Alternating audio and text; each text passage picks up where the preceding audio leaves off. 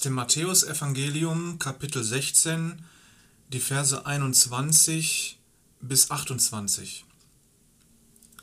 Von da an begann Jesus seinen Jüngern zu erklären, was Gott mit ihm vorhatte.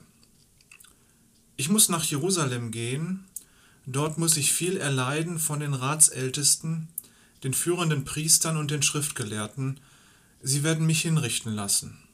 Aber am dritten Tage werde ich vom Tode auferweckt. Da nahm Petrus ihn zur Seite und fing an, ihm das auszureden.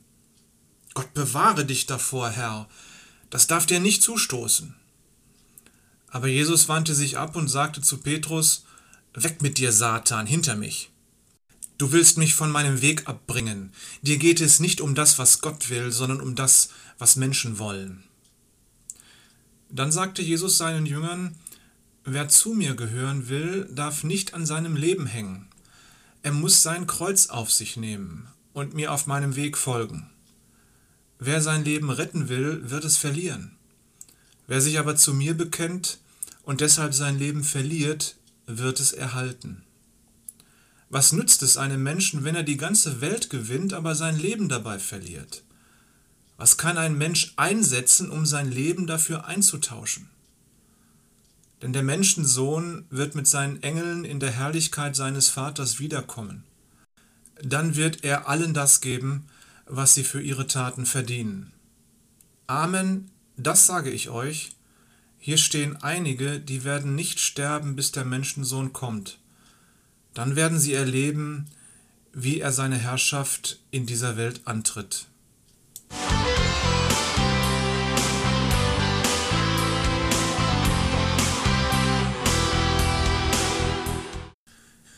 Jesus ruft dich in seine Nachfolge.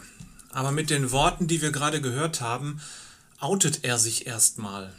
Er muss leiden und er muss verworfen werden. Verworfen heißt, er wird abgelehnt, ausgeschlossen, gedisst, gemobbt und fertig gemacht. Er wird seiner Menschenwürde beraubt. Und er sagt, es wird geschehen. Und das muss auch so. Das gehört zur Verheißung Gottes, dass es mit Jesus geschehen muss. Steht schon in Jesaja 53, 300 Jahre vorher. Er war der allerverachtetste und unwerteste.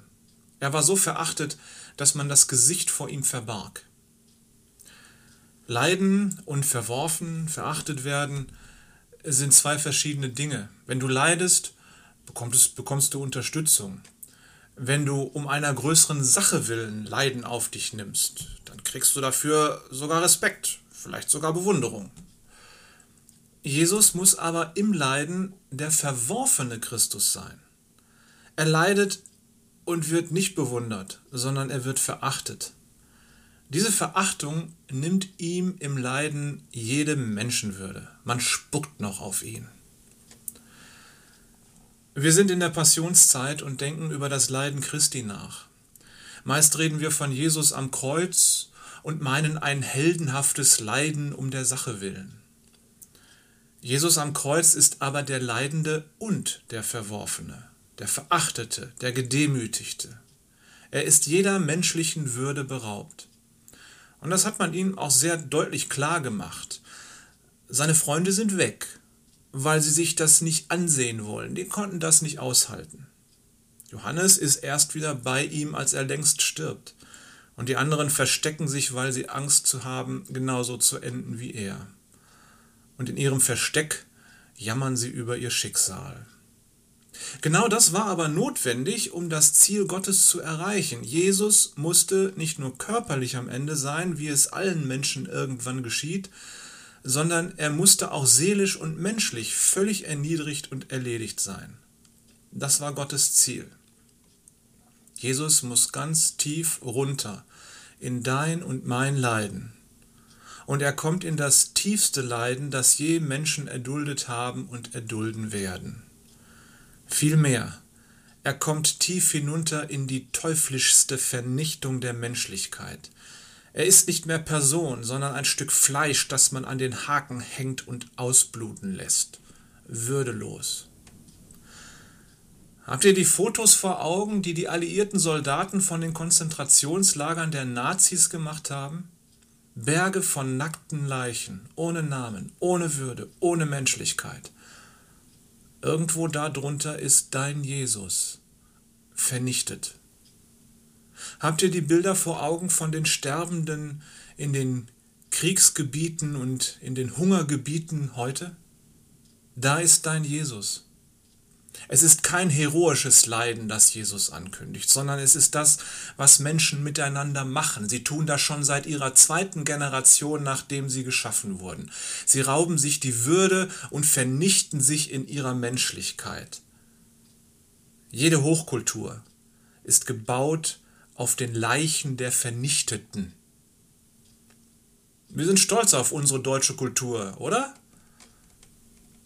Der Tod ist ein Meister aus Deutschland, hat Paul Celan gedichtet. Und er meinte damit die zur Perfektion getriebene Vernichtung der Person und der Persönlichkeit. Verstehst du jetzt, wie tief dein Jesus hinunter musste? Damit jedem, aber auch jedem Menschen vergeben werden kann, auch den Tätern, die töten, die entwürdigen, die entmenschlichen und die vernichten. Es war notwendig, dass es geschah. Denn es ist der Wille Gottes, dass alle Menschen gerettet werden. Es ist sein Wille, dass alle Sünde vergeben werden kann, auch die, die zur Vernichtung der Menschlichkeit führt.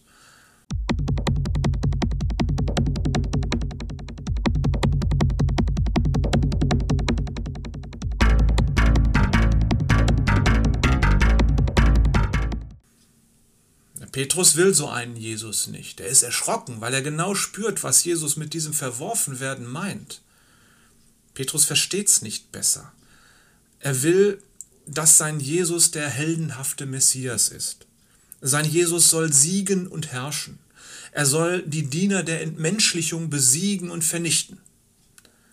Petrus sah vor seinem geistigen Auge den heroischen, kraftstrotzenden Sieger und Messias vor sich. Von solchen Helden gibt es in jeder Kultur und in jedem Volk Idole. Die Nazis nannten ihn den arischen Herrenmenschen, die Kommunisten den Arbeiter und Bauern. Ihr kennt die Bilder und Standbilder, die man ihnen baute und die man bis heute baut für diese vermeintlichen Heldenmenschen. Sowas wollte Petrus auch. In solch ein Bild wollte er seinen Jesus verwandelt sehen. Als Jesus in der Wüste war und fastete, bevor er sein öffentliches Wirken begann, da kam der Satan zu ihm und bot ihm genau das an, heldenhafter Sieger zu werden, mächtiger Alleinherrscher, der Herrenmensch. Ihr merkt, dass es genau das ist, was der Satan will, solche Herrenmenschen. Und darum weist Jesus den Petrus zurück und nennt ihn Satan, als der ihm sagt, du wirst schon nicht erniedrigt werden. Das ist Petrus, der Fels, auf den die Kirche, die Christenheit gebaut werden soll. Das ist Petrus, der Fels, auf dem auch wir als Nachfolger und Nachfolgerinnen Jesu heute gebaut werden sollen. Und nun will dieser Petrus nicht, was Gott für nötig hält, sondern er will lieber das, was Satan will? Puh. Von Anfang an will also die Christenheit offenbar nicht, dass ihr Christus vernichtet wird. Ja, noch mehr, die Christenheit nimmt selbst Anstoß an dem verworfenen und gedemütigten Christus. Die Christen verachten ihren verworfenen Retter. Die Frommen wollen ihn nicht unter den Leichenbergen der Nazis suchen und sie wollen ihn auch nicht suchen unter den Leichenbergen der Drohnenkriege, auch nicht bei den Verhungerten, an denen sich die Fliegen gütlich tun überhaupt die Fliegen, der Teufel, der Satan, Beelzebub, das kommt aus dem Hebräischen, aus dem Alten Testament. Der Satan ist der Baal Zewuf, der Beelzebub, der Herr der Fliegen. Und überall, wo Fliegen ihre Eier in verhungernde Kinderkörper legen, da lacht der Satan uns siegreich ins Gesicht. Und darunter liegt unser Christus. Petrus will das nicht. Und wir wollen es nicht, dass unser Jesus da unten ist. Es gehört aber zu Gottes Rettungsplan, dass er da unten sein muss. Denn er muss ganz unter alles menschliche Leiden drunter, er muss der geringste und erniedrigste von allen sein, damit er von da unten aus alles Leiden, allen Tod und alle Erniedrigung besiegen kann. Jesus muss um deinet und meinet Willen der allerverachtetste und allerniedrigste und allertoteste werden. So schreibt es Jesaja.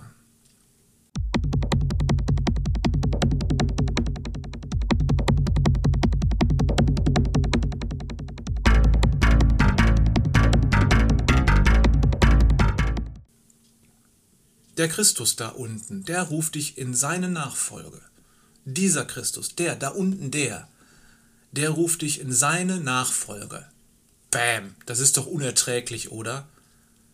Petrus weigert sich, das notwendige Leiden und das Verworfenwerden anzuerkennen.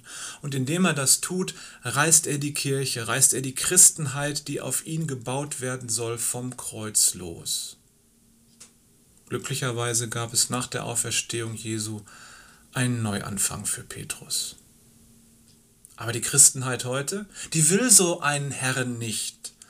Und sie will sich das Gesetz des Leidens nicht von solch einem Herrn aufzwingen lassen. Darum schreibt die Christenheit Bücher über den heldenhaften und herrschenden Jesus. Sie feiert ihren Helden in ihren Liedern. Und bei dem Thema siegreiches Christsein tut sich unsere freikirchliche Frömmigkeitsrichtung besonders hervor. Denn wir wollen ja selbst siegreich sein. Ja, wir wollen selbst herrlich sein. Selbst herrlich.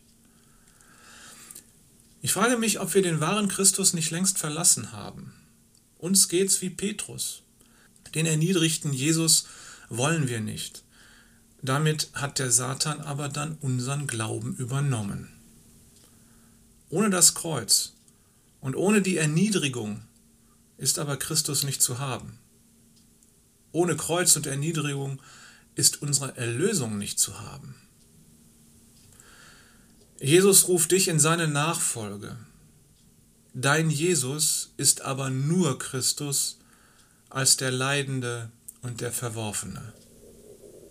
Und die Nachfolgerinnen und Nachfolger dieses Christus sind es nur als die Leidenden und Verworfenen. Christus ist nur Christus als der Gekreuzigte. Und seine Jüngerinnen und Jüngere sind es nur als die Mitgekreuzigten.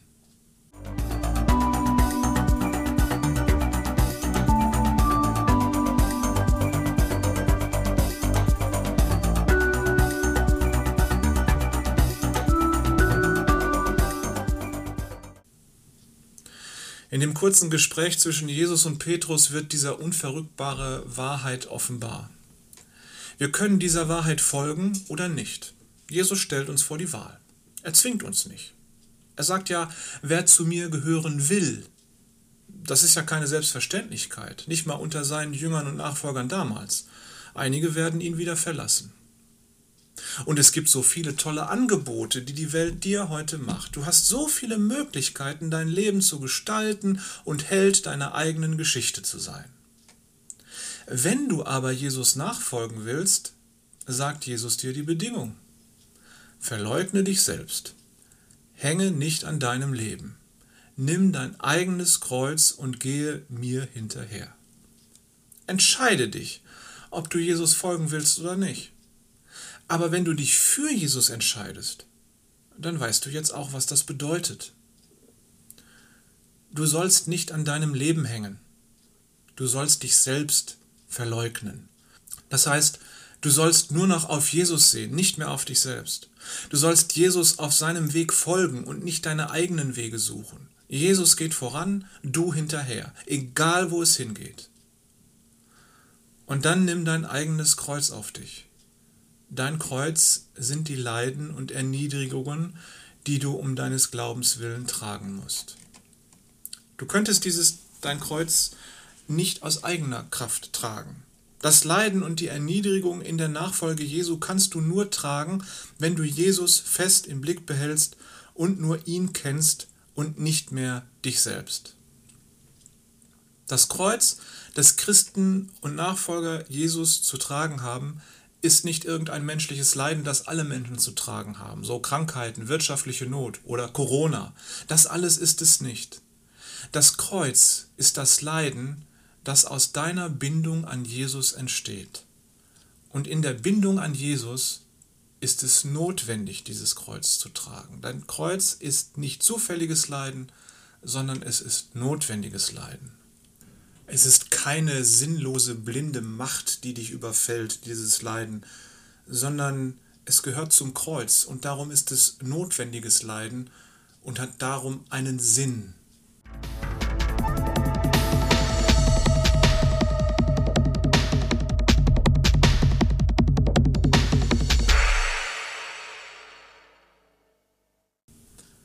Kreuz, das du in der Nachfolge zu tragen hast, ist auch das Verworfenwerden um Jesu willen.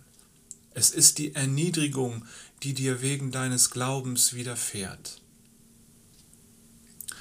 Mal ehrlich, wer von uns wird wegen seines Glaubens an Jesus gedemütigt? Keiner? Woran liegt das? Vielleicht weil wir Jesus gar nicht nachfolgen?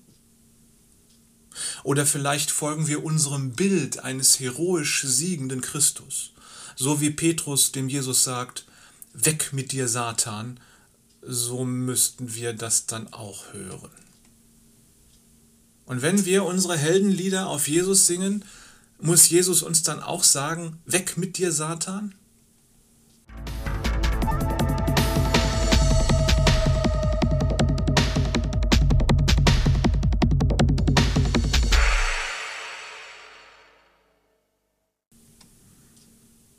Stellt sich hier Jesus als der Leidende und Verachtete dar. Und genau der ruft uns in die Nachfolge. Wer ihm nachfolgen will, der muss wissen, wer dieser Jesus ist. Und wenn du ihm nachfolgen willst, dann musst du dein eigenes Kreuz nehmen. Und dieses Kreuz ist nicht ein bürgerlich heroisches, sondern es ist Mitleiden mit Christus, verachtet sein mit Jesus. Es ist Christusleiden. Dein Kreuz liegt schon bereit. Du musst es dir nicht suchen, es ist dir bestimmt. Jedem ist sein Kreuz zugemessen. Den einen würdigt Gott großer Leiden in der Nachfolge, die andere bringt er nicht über ihre Kraft in Bedrängnis. Aber es ist immer das eine Kreuz, das Gott dir und mir zugedacht hat in der Nachfolge.